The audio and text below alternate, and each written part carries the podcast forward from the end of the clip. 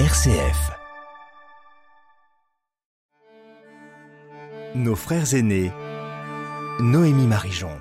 En préparant cette émission, je me suis demandé singulier ou pluriel? Est-ce qu'on parle du nom de Dieu ou des noms de Dieu? Et surtout, est-ce qu'il y a une différence dans les façons d'appeler le Très-Haut aussi bien chez les juifs que chez les chrétiens?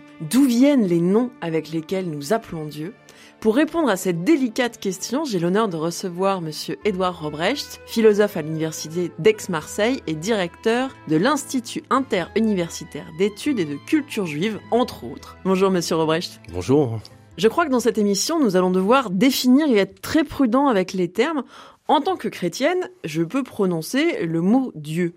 Mais vous, en tant que juif, comment dénommez-vous le Saint béni soit-il? Très large question, très difficile question, parce qu'elle est immense, hein, bien sûr. Qu'est-ce qu'il y a dans la révélation, sinon la révélation du nom de Dieu d'une certaine manière? Et tout de suite, dans la tradition juive, on apprend que le principal nom de Dieu, qui est en fait le, ce qu'on pourrait appeler le, nom propre de Dieu, est il nous est interdit de le prononcer.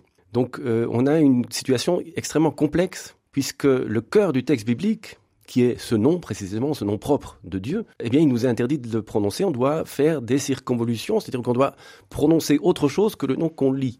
C'est une interdiction très intéressante en elle-même, parce qu'elle signifie déjà une approche globale et très incisive de la révélation. Lorsque Dieu révèle son nom, eh bien il nous interdit de le prononcer.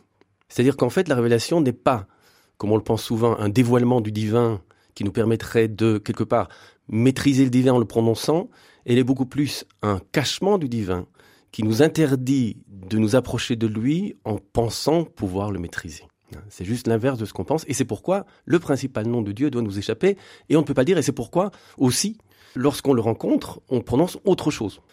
Tout cela vient d'un verset célèbre qui se trouve au chapitre 3 du livre de l'Exode, où lorsque euh, Moïse pose la question de euh, je vais aller aux enfants d'Israël, ils vont me demander quel est son nom.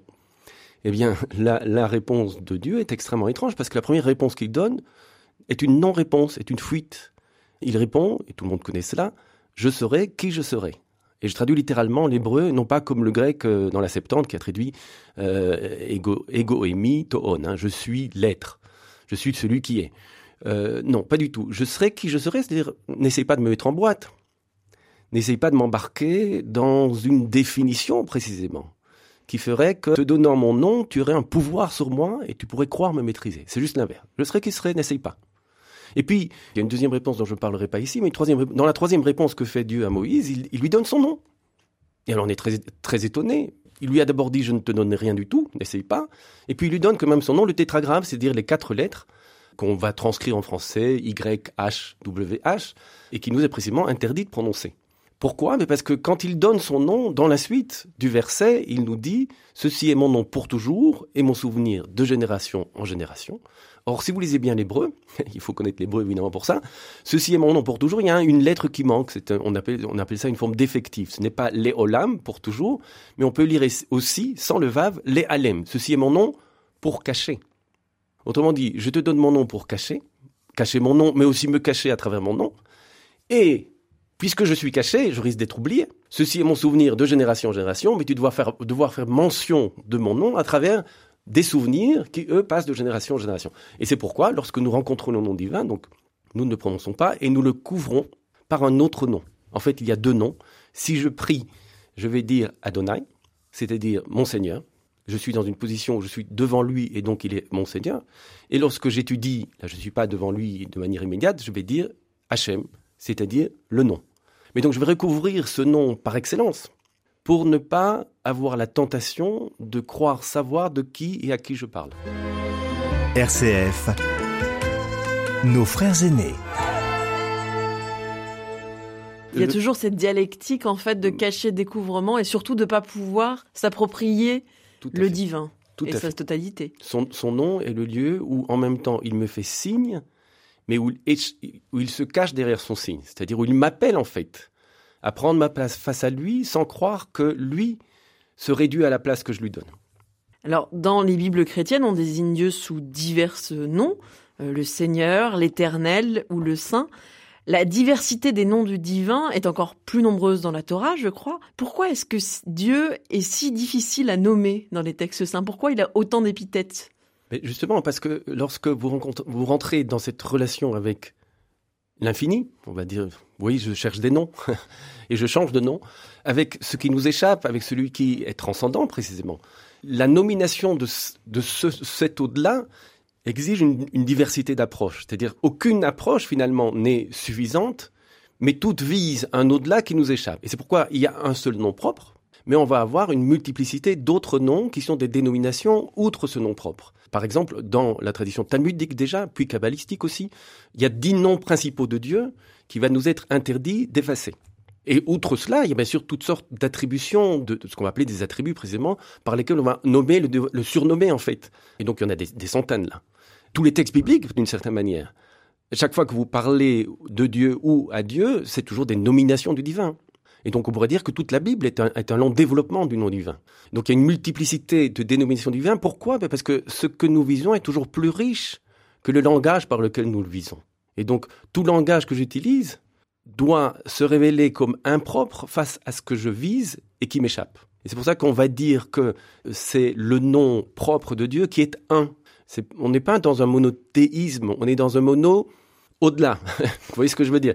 L'unité que nous visons échappe toute nomination et donc nous essayons de, lorsque nous la disons, nous en témoignons, mais notre témoignage reste partiel et en deçà de ce que nous visons.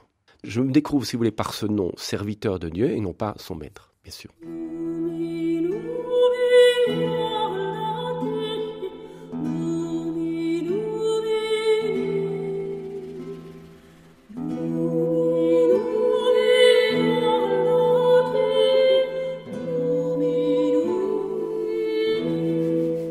Monsieur Robrecht, j'aimerais tout de même qu'on revienne sur ce tétragramme. Que signifient ces, quatre lettres qu'en français, moi, je peux prononcer donc euh, le YHWH et qu'on retrouve à de très nombreuses fois dans la, dans la Bible hébraïque Vous nous l'avez déjà un peu expliqué. C'est ce nom parfait qu'on ne peut pas prononcer, finalement? Voilà, j'ai dit le nom propre, parce que dans, dans le sens où euh, Dieu, lorsqu'on lui pose la question, c'est Moïse qui pose la question, hein, il se nomme par ce nom pour se cacher. C'est-à-dire qu'en fait, c'est le nom qui lui appartient en propre. Et dans ce sens-là, précisément, parce qu'il est propre, il est pour nous impropre, d'une certaine manière. C'est-à-dire qu'il nous interdit de le, de, le, de le prononcer pour que nous, nous le laissions lui appartenir en propre. D'autre part, nous rencontrons ce nom. Il est le cœur du texte biblique. Et en fait, sans lui, le, le texte biblique n'aurait pas de cœur. D'une certaine manière, il est le cœur battant de ce, de ce texte et en même temps, il est un cœur absent. C'est-à-dire, chaque fois que nous le voyons, ben, nous ne le prononçons pas, nous nous interdisons donc par là d'avoir une emprise totale sur le texte. Le texte doit rester le lieu d'un appel, c'est-à-dire d'un retrait en fait, du divin qui nous appelle et qui en, qui en appelle à notre responsabilité. L'absence d'un nom nous laisse une place quelque part. Tout à fait. En même temps, elle nous montre que euh, le, le divin en général n'est qu'une manière de parler de ce qui nous dépasse, et en même temps, elle est un appel pour que nous prenions une responsabilité par rapport à lui, bien sûr. C'est-à-dire, nous devons malgré tout le nommer sans le maîtriser. Qu'est-ce que c'est qu'un Elohim dans la tradition juive? Alors, c'est une des dénominations principales de ce qu'on appelle Dieu, précisément. Elohim, si je le traduis littéralement en français, c'est Dieu. Mais euh, le, mot Dieu en, en hébreu n'est pas un nom propre de Dieu. C'est ce que les kabbalistes vont appeler un vêtement. C'est un revêtement de Dieu, c'est-à-dire c'est une des fonctions qu'il remplit, et donc ce n'est qu'une fonction. Exactement comme je peux mettre le vêtement d'un euh, facteur, d'un policier, etc. Et puis je me change et je, porte un autre vêtement. De la même manière, la transcendance, l'infini, celui qu'on ne peut pas nommer, porte ce vêtement du divin et remplit donc cette fonction. Alors quelle est cette fonction? Précisément, Rachi un jour, euh, le célèbre interprète français, hein, 11e siècle, traduit Elohim par patron. C'est ton patron, c'est-à-dire ton directeur, celui qui te guide celui qui a la fonction de d'ouvrir la voie et de, dire par où il faut aller, de t'orienter en fait. C'est-à-dire c'est quelqu'un qui va prendre, qui va avoir une certaine autorité et qui va pouvoir te dire dans quel chemin il faut aller. Ça peut être un, ange, les anges aussi sont des gens qui vous aident au moment où vous avez vous êtes perdu sur le chemin par exemple. Un juge, le juge est quelqu'un qui vous aide. Vous avez fait une grosse bêtise, mais normalement la justice ça sert à réparer la bêtise et à vous remettre sur sur la voie que vous aviez euh, sur laquelle vous, vous, étiez tombé en fait. Et donc le juge aussi est quelque part à une autorité comme Dieu. Ah, c'est pas qu'il est Dieu, mais il est comme Dieu. Hein, dans le prophète Malachi, à la fin du livre de Malachi, on, dit que le prêtre est un ange de Dieu.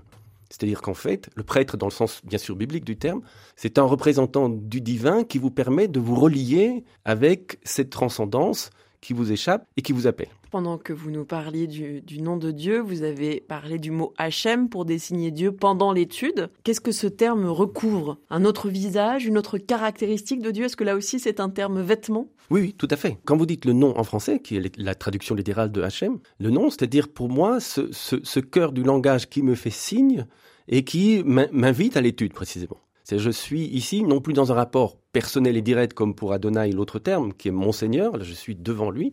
Ici, c'est vraiment une étude plus théorique, on va dire ça comme ça. C'est le nom en général, ce nom par excellence qui est le cœur de tout langage, mais qui bien sûr dépasse tout langage aussi. Euh, d'une certaine manière, je peux comparer cela à une relation humaine. Lorsque je suis face à quelqu'un avec son nom, d'une certaine manière, je suis en train de reconnaître que la personne qui s'exprime par rapport à moi est au-delà de son expression et que donc je ne le connaîtrai jamais complètement. C'est pourquoi il pourra toujours me répondre, me contredire et me dire des choses qui vont à l'envers de ce que je pense. Être en relation par le non, c'est être en relation avec quelqu'un qui m'échappe et qui donc peut ne pas du tout répondre là où je l'attendais, ne pas correspondre en fait à l'idée que je me faisais de lui et, donc me surprendre. Avoir aussi lui une, une manière de transcendance par rapport à moi, c'est-à-dire une manière de me dérouter et parfois de m'embêter aussi, c'est les deux en même temps, c'est-à-dire de, me remettre en question, de m'ouvrir à un au-delà de ce que je pensais de lui. Et c'est ça une relation vivante. La relation vivante avec une personne, c'est une relation par le non, c'est-à-dire non pas par la connaissance que j'ai de l'autre, où je le réduis à une idée que j'ai de lui, mais par précisément le non qui m'ouvre à un au-delà de ce que je perçois par son expression. Merci beaucoup, Monsieur Robrech, pour vos réponses claires qui nous permettront sans doute de mieux nous comprendre entre juifs et chrétiens et peut-être un tout petit peu de comprendre le grand mystère qu'est Dieu. On se retrouve la semaine prochaine pour parler ensemble de l'histoire de la Kabbale. Bonne semaine à toutes et à tous et à très bientôt.